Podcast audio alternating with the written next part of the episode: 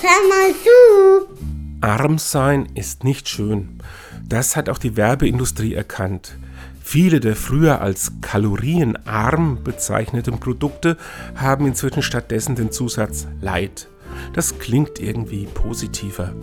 Was bei Kalorien vielleicht klappt, hilft den Menschen, die von Armut betroffen sind, nicht weiter. An Armut ist nämlich nichts Leid. Sie schränkt ein, grenzt aus, macht das Leben beschwerlich und sie trifft nicht nur Erwachsene. In Deutschland, unserem reichen Land, gilt jedes sechste Kind als arm. Und wem das noch nicht nahe genug geht, diese Kinder gibt es auch in unserer Region. Wir müssen die Dinge beim Namen nennen, denn Armut kann man nicht beschönigen. Und wir müssen die Augen aufmachen. Nur wenn wir das Problem in den Blick nehmen, werden wir auch etwas dagegen tun. Und tschüss.